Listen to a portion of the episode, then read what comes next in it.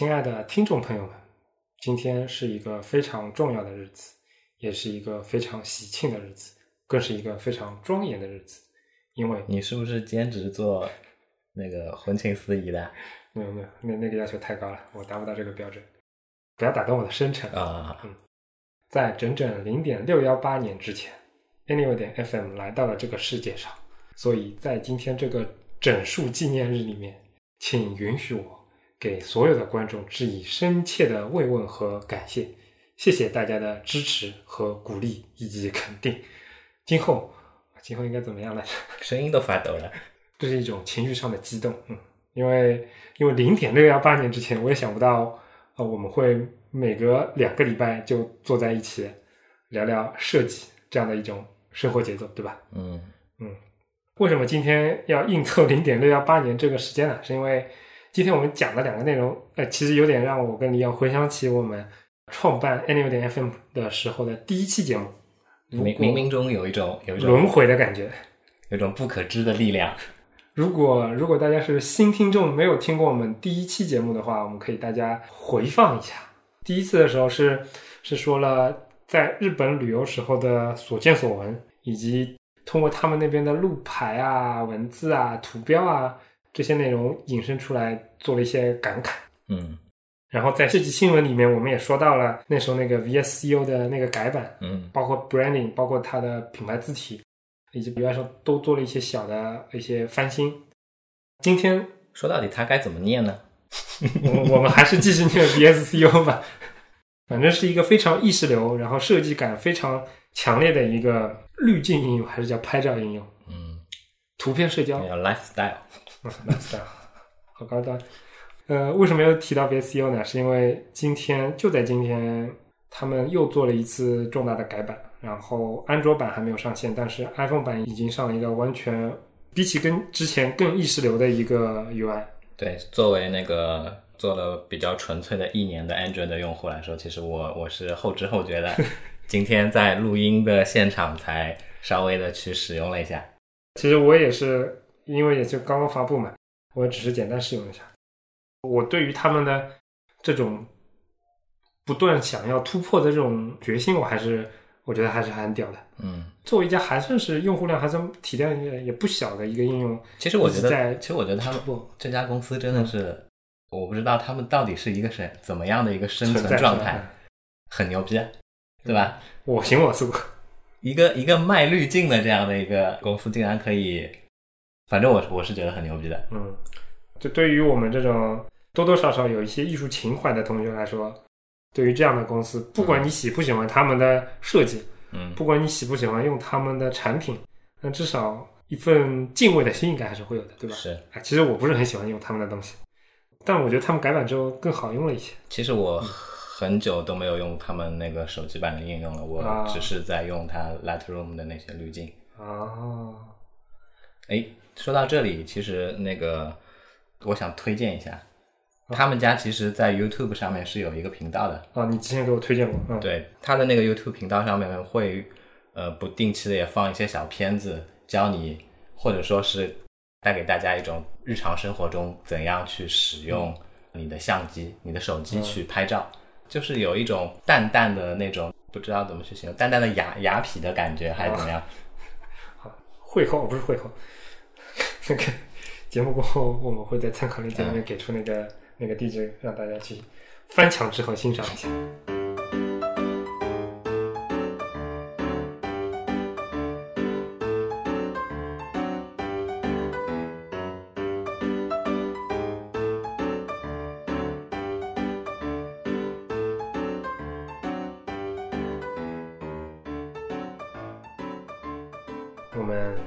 赶紧进入正题，今天说什么来着？icon 嗯，论图标的重要性意识流一点，啊，意识了点。意识流一点。我起的什么名字？你你起的什么名字啊？我我没看到，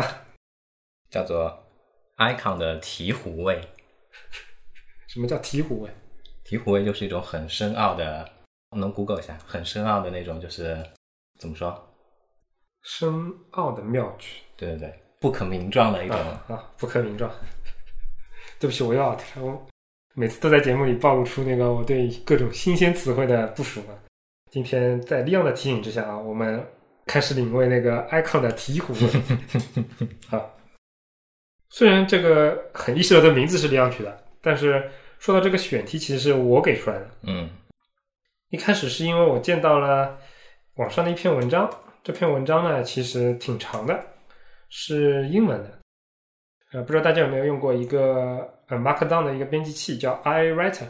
那个东西其实我我个人比较喜欢，因为我比较喜欢他们的设计，嗯而且就是大家知道 Markdown 的编辑器在网上一一抓有一大把，从免费的到收费的。嗯然后我也其实尝试了很多，但兜兜转转，最后我还是回到了 iWriter，因为我我比较喜欢他们那种调性，它是几乎是唯一一种你对于你编辑时候的字体大小、字体类型嗯是完全不能设置的一个编辑器。它倡导的一种偏纯粹的那种那种书写的那种体验啊，那个好像好像偏的有点远。那吸引你的是什么呢？吸引我的就是基本上该有的功能都有，嗯然后文章的管理功能也还可以，嗯然后也能各个平台进行同步。比起其他一些产品，它的输入习惯跟我自己的使用习惯更相近一点。哦，嗯。好吧，OK，说回来，那 iWriter 这个产品是来自于一家叫 IA 的那个设计 agency，嗯。然后他们的博客上面最近发表了一篇文章叫 On Icons，嗯。那其实就是论图标。这篇文章呃我们也会贴到最后的参考链接里面，有兴趣的朋友可以去看一下。它的大致呢内容其实是探讨了这样的一个问题：图标它是不是真的有必要存在，以及它的重要性，嗯或者说它的有效性到底是怎么样的？嗯。嗯但是我我觉得其实他从文章开头已经是把自己的一个观点表达出来了。嗯，虽然他有这样那样的问题，嗯，但是他肯定是有存在的必要的。吧对他对我我感觉他对这个东西是持一个肯定的这样的一个嗯。定义在那边的。为什么看到这篇文章会有感触呢？因为经常在其他地方，包括比如说在知乎上啊，嗯其他地方我们也经常会看到各种讨论说，图标是不是真的很重要？是不是真的有必要花很大的力气去做这个东西？作为我们这种日常工作里面，图标就是非常重要一部分的设计工作者、UI 的设计工作者来说，啊、确实可以认真的思考一下这个问题。嗯。On Icons 的这篇文章，它的它的开头部分我可以给大家简单的翻译一下，它是这么说的：图标它节省了空间，嗯。图标它看起来非常的锐利，嗯。并且清晰，然后图标能够对于三个非常难以解答的问题来说，图标能够快速的给出解决方案。这三个问题分别是我们怎么把这个东西做得更好看，我们怎么把这个东西做出自己的品牌来，以及我们怎么把这个东西做得更好玩一些。所以第一章这边总结出来一句话就是：我们非常热爱图标，但是有时候它也会给我们的一些心智产生一些困扰。嗯所以他就以这样的一个，接下来他就开始深入的探讨图标的问题啊、特点啊等等的。嗯那今天我们也是希望以这样的一个问题来展开我们的讨论：图标它到底是一个怎么样的存在？嗯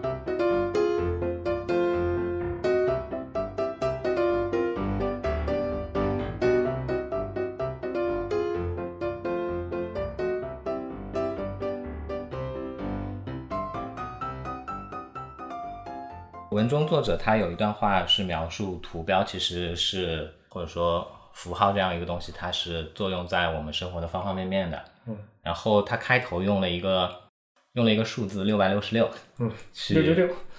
对，但其实这个六六六跟我们现在网络词汇那个六六，我觉得是含义是不同的，肯定不一样。因为在因为在西方，六六六是恶魔的数字，是代不表是七吗？不不不，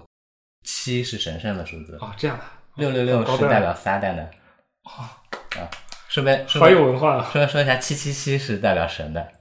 这样的，对，我还以为它跟所以中文的九九九是一样，是一个虚词呢。不是不是，所以我觉得六六六在这里，他故意用了这样的一个数字、嗯。去去营造一种哎，果然我看文章跟你要看文章，哎，果然是两种味道的，我完全没有看出那种味道。对他，他是为了去营造一种似有似无的这种神秘主义的这种感觉。嗯，然后，其实六六六这个东西，它就是一个符号，嗯，很切题。所以我看到这里的时候，我觉得很好玩。哦，我一开始还没有意识到这个好玩在哪里。哎呀，果然有跟有文化的人做节目就是不一样 我要谦虚一点，啊，谦虚一点。好啊？说回来，就是我一直在想这个这个话题怎么怎么开始，但是、嗯但是我始终没有想到一个很好的方式，因为这实在是一个太大的课题了。嗯就像文中说的，图标它用的方面实在是太多了，嗯从实体的到虚拟空间的，嗯然后从网页的到到 App 里面的，然后从二 D 的到三 D 的，等等等等，有各种完全不同的用法。对，其实可以这样说，如果能出现就是需要出现表述的东西的地方，其实嗯都可以，它都可以存在。所以用一句话去概括它，其实也还真挺难的。嗯你说它到底呃图标是不是重要，是不是不重要，嗯，是不是牛逼，是不是含义清楚？这个在不同场合下其实都是不一样的。哎，那能不能这样子，就是说，你你回忆一下，在你脑海里有图标这样一个概念的时候，你看到的，你最初看到的那、那那个场景，嗯带给你的这种感受是什么样？你还记得吗？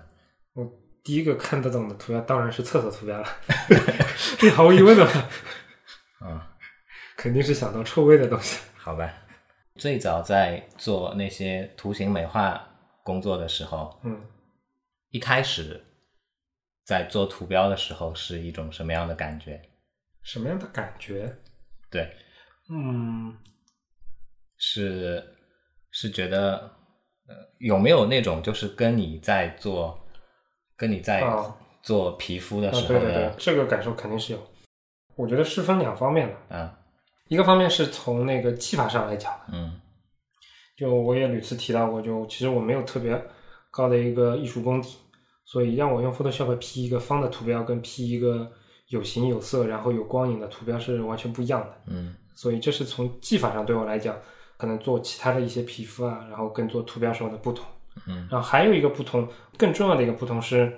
所谓前期的设想的不同。嗯就比如说我在做一套皮肤的时候，那无非就是它的它的主题是怎么样的，它的质感是怎么样的，形状是怎么样的。嗯但在做图标的时候，我必须要去想象，想象自己是一个用户，然后想象我在看到这个图标的时候的下意识的反应，来决定我用什么样的隐喻来设计这个图标。嗯比如说一开始我们做一套那个用在系统上的图标，有控制面板啊，我的电脑啊，有 Internet Explorer，啊然后然后就是这些不同的可以呃需要用不同隐喻的地方。嗯然后我在设计的时候，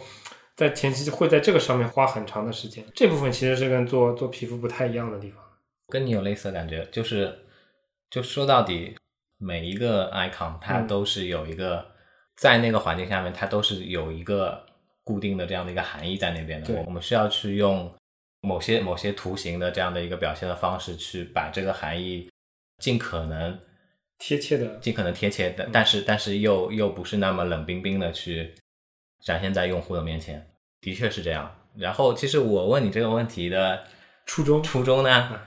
我想说一下我我最早的时候的一段经历。绕了这么大一圈子，你直接说不就好了？不不不不，我最早在踏入这一行的时候，或者说之前，嗯。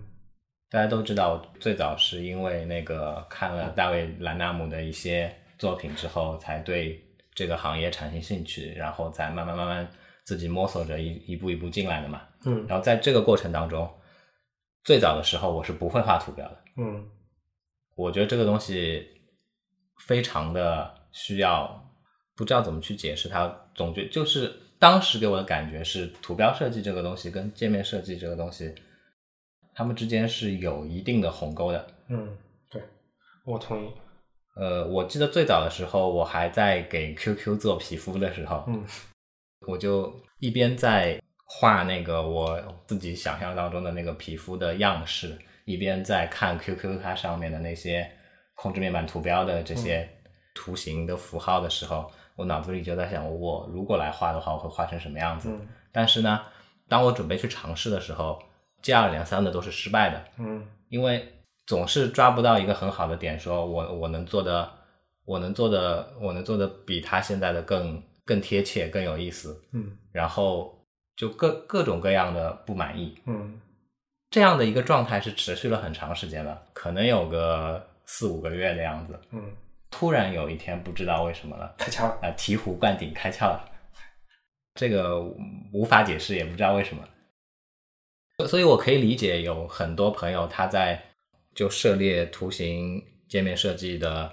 嗯，最初的那段时间的时候，都是都是通过临摹图标，然后觉得图标设计是非常重要的一环的这样的一个状态。我我我我其实是有一定有有一定程度上我是可以理解的，因为当初当初也是这样走过来的这。么过来的。对对，我们洋洋洒洒说了说了这么多抽象的东西，嗯关键是因为我跟李阳有一点，我们之前也达成共识的，嗯就是说，我们觉得图标设计这个有时候不像是一个科学，而像是一个玄学，就是它偏感性而不是那么理性。可能它的执行手段里面是牵涉到很多规范啊、大小啊、格式啊等等这种定死的东西，但是嗯事实上在创作的过程当中，它是需要有很多跳脱性的一些东西来来支撑的。对，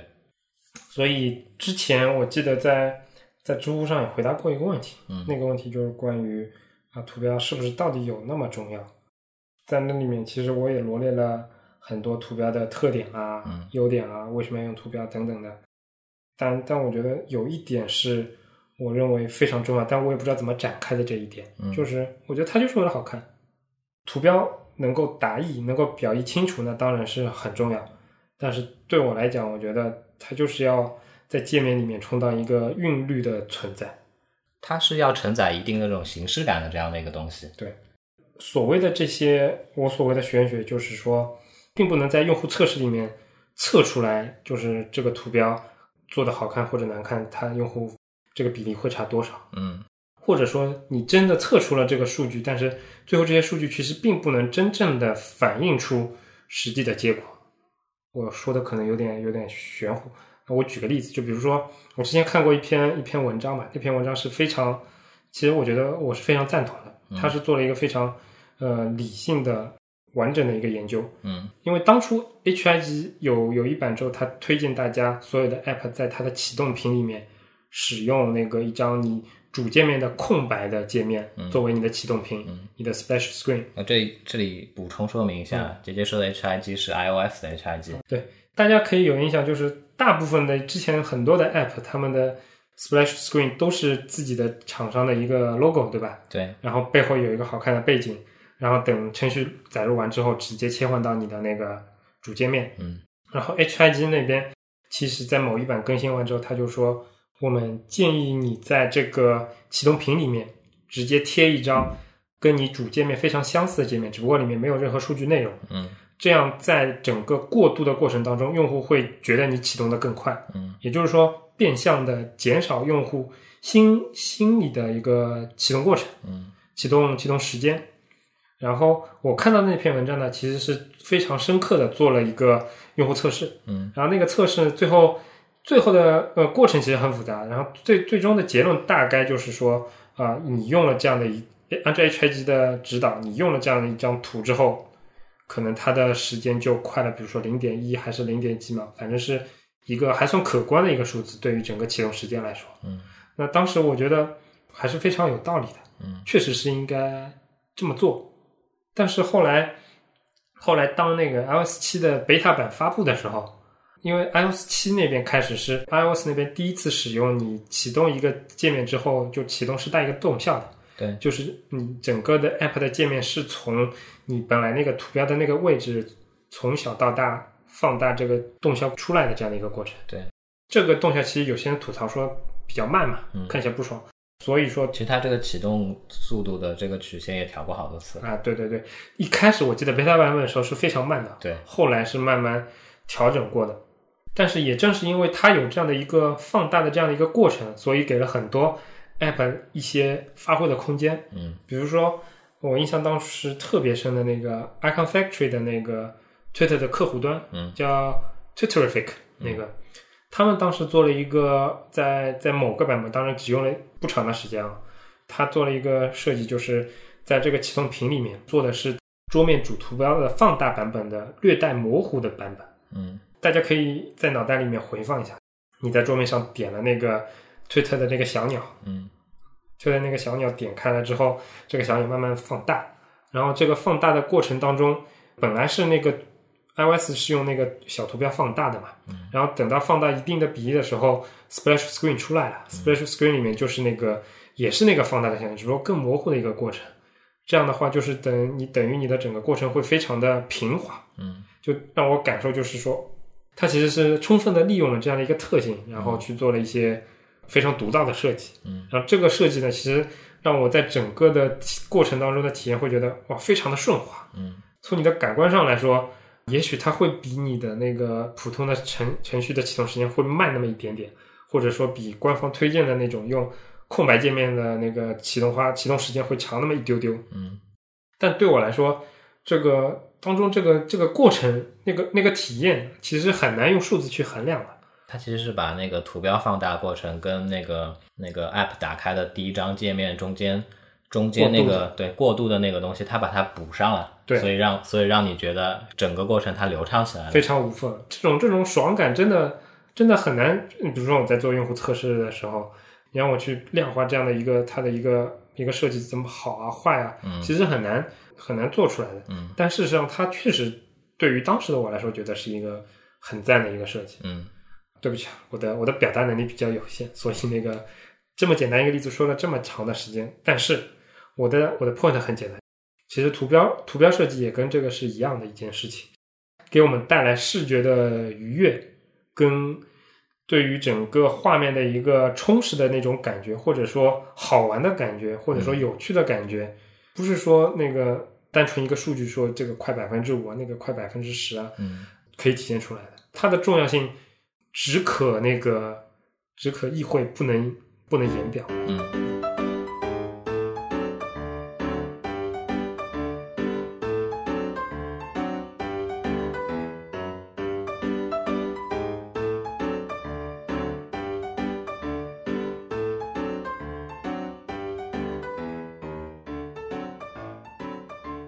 像杰杰刚才说的，图标也好，符或者说符号也好，这样的一个存在，在我的理解下面，它嗯，你想象一下，就跟就跟写作一样，你这样的一段场景，你可以用一个非常直白的这样的一一一段语言去描述它，也可以也可以用很多带很多那种呃华丽的修辞的词藻啊什么的，通过这样的方式去描述它，带给观众的，带给或者带给读者的他的感受肯定是不同的。就像很多人在争论的，在界面中出现这样那样的这些图标，它到底是不是有必要这样的一个问题？其实我觉得问题本身是没有必要的。嗯，因为在我的理解下面，图标这个东西或者说符号这个东西，它其实从广义上来说，它就是一种文字的延伸。嗯，然后尤其是对于我们东亚民族的这种文字的一种延伸，哎，对，它就更。说到这里，其实很多我我我相信各位朋友，你们在有生之年里肯定都听到过这样的一句话，说我们国家的汉字博大精深。那你们有没有去想过，为什么会用博大精深去形容它呢？我的理解的话，无非就是两点嘛，因为汉字它是一种形声会意又一字多义的文字，嗯。我们我们来举个例子，比如说，比如说“妻子”两个词，“妻子”这个词，嗯，这么简单的两个汉字的组合，它其实可以表达多重意思。你从表面上看，它就是表示你的异性伴侣的意思，对对吧？但是另一方面的话，它又可以表示你的异性伴侣以及你的孩子，对吧？然后你再转一下脑子的话，你你甚至可以把它理解成是娶了孩子的意思啊。对吧？语境不同，环境不同，它就能表达不一样的意思。你要再给我上古文课，所以我觉得这个这个东西就是很好玩嘛，对吧？为什么我们的汉字可以带来这样那样，就是这么多的嗯一字多义的这样的一个特性呢？嗯，其实无非就是因为我们汉字是一种，你可以把它理解成广义上面的一种图形嘛，对吧？那图标就同解嘛，同样的一个同样的一个图形的东西。它在不同的环境下面，它可能就能表达各种各样不一样的意思。因为有这样的一个特点在那边，我们就可以我们在做设计的时候，或者或者说我们在呃实际使用它的时候，就可以去做一些怎么说不那么直白的、比较高级的、比较有内涵的这样的一些处理。嗯，典型的中国人的那种比较含蓄的表达，就是嗯对他不是那么，并不是每句话都跟你说实话，对吧？对，想到这里，想到这里，我我我又想到一个很不贴切的例子，嗯就是当年那个日本有一个非常有名的作家夏目漱石，我呃没，想到你的书单了，来，请继续，请继续。就夏目漱石问过他问过他的学生一句话，就是 “I love you”，用日语怎么去翻译它？嗯，就这个例子，应该很多人都听听说过。我没有听过。他他的学生一开始跟他说就是“我爱你”嘛，嗯然后他就批评他，他说日本人怎么可以说我爱你呢？啊，对吧？这么直白怎么可以呢？嗯夏目漱石翻译是那个我有点忘了，大概意思就这样。夏目漱石翻译是“今夜月色真美”，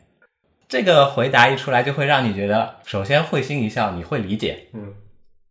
因为大家都是生活在同样的这样的一个文化的环境里面的，我们完全可以理解他当时要表述的含义是什么，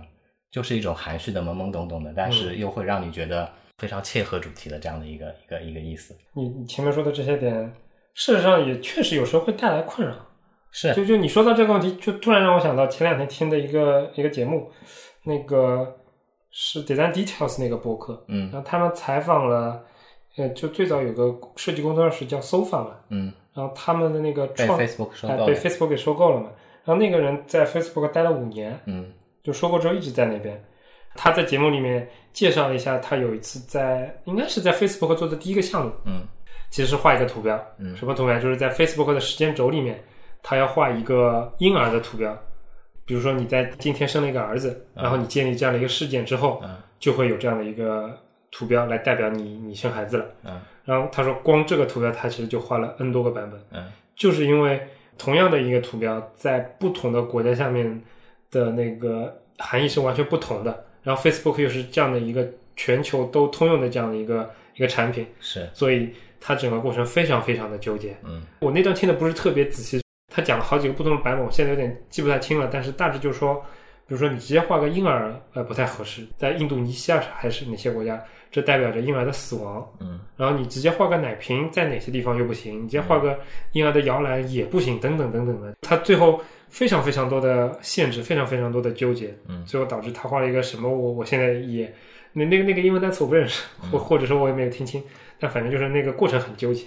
但是我觉得，嗯呃，他这样的一个如此纠结的这样的一个过程，然后还促使着 Facebook 要做这样的一件事情，就从侧面证明了一件事情。我觉得在某些特定的场合下面，你需要用一种更有情感化的东西去体现这个东西，而不是说直白的去用文字去表述出来。嗯，搿人是不是也走脱了？就节目里头讲到，刚刚今年准备走，嗯，但是一直蹲了一个，倒也蛮勿容易。我觉我觉得应该讲，搿朋友蛮老卵，嗯伊勿是搿辰光把把 Facebook 收购之前嘛，伊讲伊拉工作室等于是一半是开发的，一半是设计的。其实帮微科方式应该像嘛，就是基本上侪是设计了，侪养搿眼开发个人。但是就讲一开始是搿种样子，一开始可能设计做了蛮蛮好嘛，但到后头伊拉几只产品其实弄了还是勿错的。嗯弄了勿错之后，基本上已经已经能养活自家了。后来勿是搿辰光拿过两只搿个 Apple Design Awards 嘛，嗯拿过之后，搿辰光是马克亲自打电话拨伊个，啊，搿朋友勿认得马克，侬啥人？伊讲侬啥人？我勿认得侬。后来伊讲我是 Facebook 个，伊是美国吧？没搿个搿个说法是辣盖一个叫啥个阿姆斯特丹个，哦，伊拉就通通是搿帮人通通是阿姆斯特丹阿拉阿拉马克讲我要收购侬啥物事，阿勿讲哦，伊要讲我要帮侬合作。后来讲做啥项目？伊讲做 Facebook，伊讲 Facebook 我勿用，伊讲我勿晓得啥物事。好了，又勿勿至于讲介夸张，但就差不多一个意思。伊讲我用推特个，但我 Facebook 我从来勿用，我连账号没个。伊讲。后来后头伊讲搿只电话打好之后，我再搜索一下，我靠，介老乱啊！真的。后来后头伊讲，哎，我好像老老爱老爱在注册 Facebook，我其实注册了蛮早个，但是我基本从来勿用啊。啊，我现在不用啊，我为啥？现在高头高头我门通的推特自家转过去了。是啊是啊是啊，我也是，侬看啊，我搿种我根本晓得啥辰光上去。反正反正搿朋友搿节目里蛮有劲个，我听了来面搭主要听了晓得的。嗯搿人搿人搿外个蛮蛮实诚个呢，晓得嗯伐？后来伊讲伊啥个，伊小辰光嘛，啊，伊是其实艺术世家，嗯娘是做，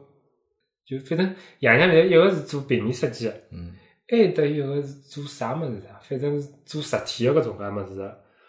但反正侪是搿种帮搿种设计搿种物事搭界个。阿拉伊所以从小就是讲，侪是受了搿个艺术熏陶个。但是伊也是读到大学辰光退学了，就创办搿个 SOFA 搿个公司。刚刚说到，正好正好碰巧了，说到、嗯说到这个这个 Design Details 这个播客嘛，嗯其实我本来是想写一篇博文的，嗯因为看了他听了他这个访谈之后，其实我挺有感触的。嗯因为 Design Details 这个东西，虽然他采访的嘉宾都很重量级，但是嗯我一般也不怎么听，因为他们的频率比我们高多了，然后完全来不及听。嗯而且说实话，对我来说听英文还是很有压力的。嗯所以说我我也就真的是看到特别感兴趣的人才会听。然后因为 SOFA 这个工作室当年我就挺喜欢的嘛，是所以我看到这个人的名字，其实这个人名字我完全不熟，嗯但是听听到 SOFA 这个名字，我就哦，我一下子来兴趣了，所以我去听了一下。然后那期节目还挺有意思的。其实你你知道吗？就是这些老外相对来说还是比较直接的，嗯而且他们包括做节目的人，然后包括那些嘉宾，其实都是硅谷那些互联网公司的那些设计师，其实大家都很熟的，他、嗯他们那边几个人都很熟，所以他们也不在乎讲一些什么那样一些所以你。快报呀。我我只顺便提一下，就他他说非常有意思嘛，就是我跟你要之前哪一期节目也说到过那个，之前有个好基友工作室的那个，嗯对吧？嗯那个一个叫 John Lex，还有一个叫什么 T 汉还是什么的，然后因为他们都在 Facebook，嗯，Sofa 的那个创始人就就在节目里面报说，嗯、那个 John Lex 的那个工工作模式，或者说做经理的那个工作模式是非常非常 aggressive 的，然后、然后他属于那个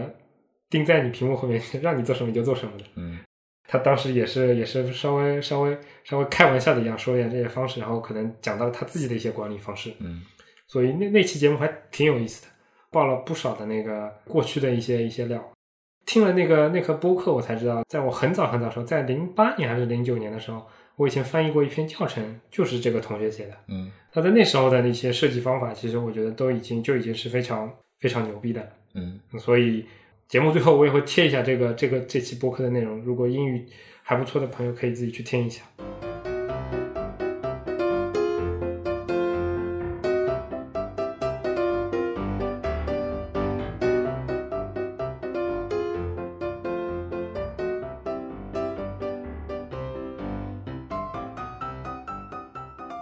在这种屏幕内的这种屏幕内设计，嗯它在界面呈现上面，你你直接用文字去表述，嗯可能还就 make sense，对吧？嗯因为你可以，你可以通过那个多语言版本的这样的一个方式让，嗯让不同语种的人都能理解它，嗯理解这个你你的这个按钮或者说你的这个功能的具体的意义是什么。嗯但是在曾经那些实体的，就像姐姐之前说的那个厕所的标识，嗯对吧？在一个公共场合里面，你怎么让你怎么让那么多的来自不同文化背景来呃呃操着不一样的语言的这这这些人都能去理解这个东西是厕所呢？你就需要一个普适性的这样的一个对图形化的标识的东西在那边嗯。哎其实还有一个很粗暴的方法，啊、就是列各种文字呀。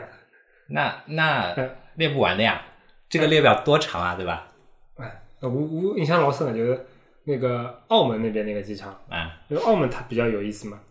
就是它要兼顾大陆人，嗯然后要兼顾香港人，嗯然后兼顾它原来的殖民地葡萄牙人，嗯然后国际通用语言英语，嗯所以它每个每个标机场的每个标牌都是四种文字，嗯代表同一个意思。嗯然后这四种文字就是怎么样去取舍它的大小，然后它用的字体啊，其实很好玩的。是吧？你你有没有照片啊？我拍了一张，但是不是很清晰，但我估计网上应该找得到的。它用的方法其实很好玩的，就是它有些是衬线字，嗯有些是斜体字，嗯然后有些大有些小，然后但是呢，它还是基本上都能做到，大部分的标牌都有四种文字的。嗯。这个我在其他地方基本上很难看到的。我我觉得蛮蛮有意思嘛。这个东西，如果我们听众正好有类似的这样的素材的话，你你如果方便的话，可以发一些给我们，我们把它贴到网上去。对的，对的。但我觉得我应该找得到的，嗯，因为这样的这样肯定很多还有其他人注意到这样的，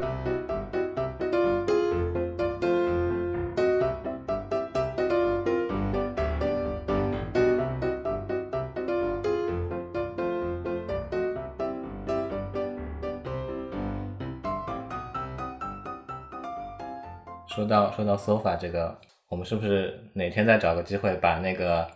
曾经的那些设计工啊作，室，对对对对对对，第二期啊，可以可以开始。哎，我们没有说过第一期啊，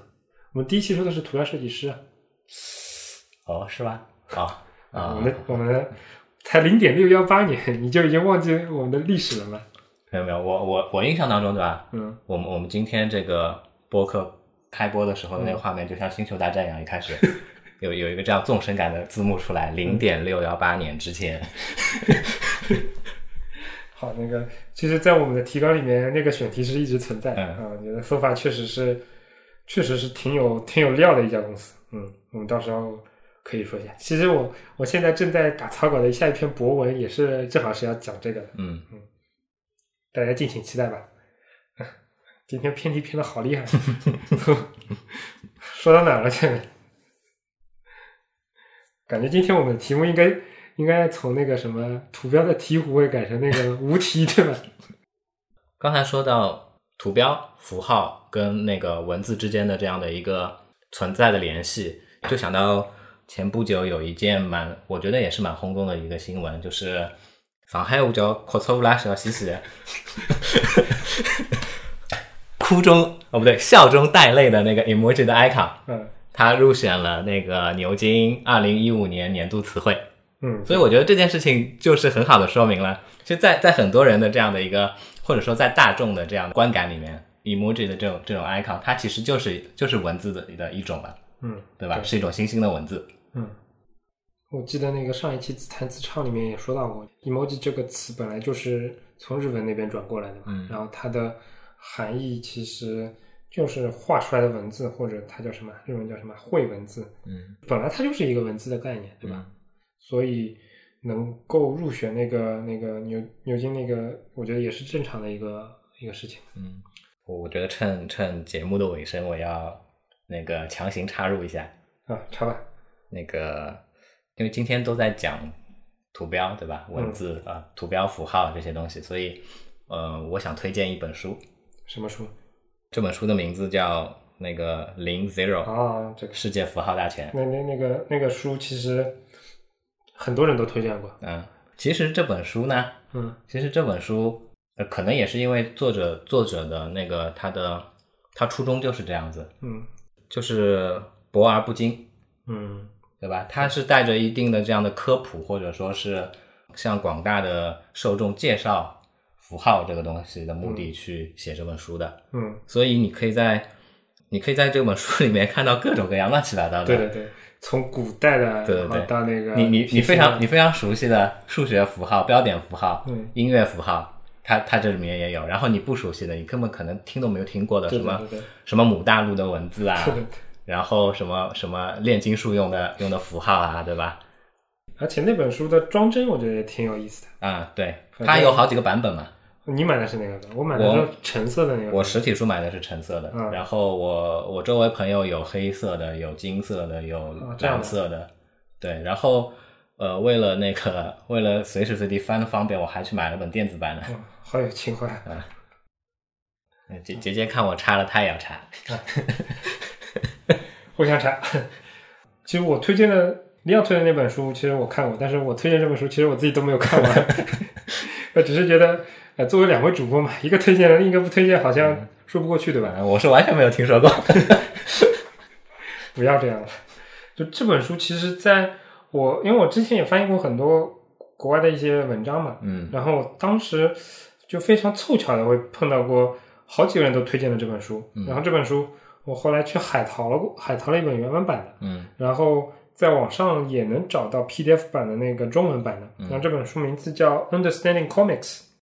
讲的内容跟设计是并不相关的，并不直接相关的。嗯它是教你怎么画一个漫画的。嗯但这里面除了绘画漫画的技巧之外，有很多东西其实跟你设计图标是非常非常相关的，包括你怎么样去用一个符号指代更多的人啊，然后怎么样在什么样的场合用更更宽泛的定义，什么场合下用更精细精细的定义啊等等的这些东西，嗯相信它是对设计师有一些注意的，才才会有那么多人推荐这本书。嗯当然，那个，我只是无责任推荐，因为我自己还没有看完。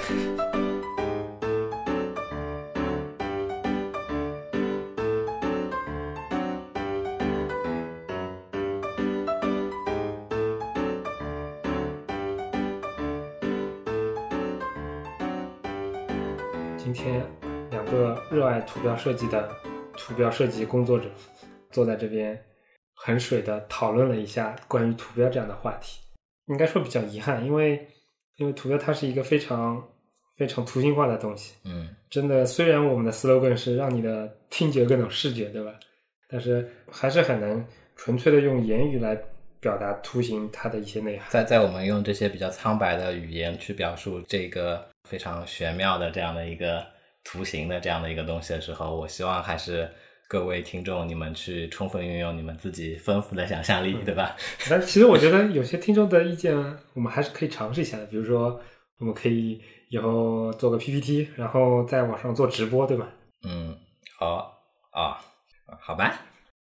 就像姐姐说，我们两个在这边说了那么长时间，其实我自己可能都没有说是非常非常满意的说，我我很清楚的表达了我想要说的一些东西，因为我觉得这个东西真的是很难的去很难去把它单纯的去通过这样的一个语言的方式去把它表述清楚。嗯，也是为什么我去用了这样的一个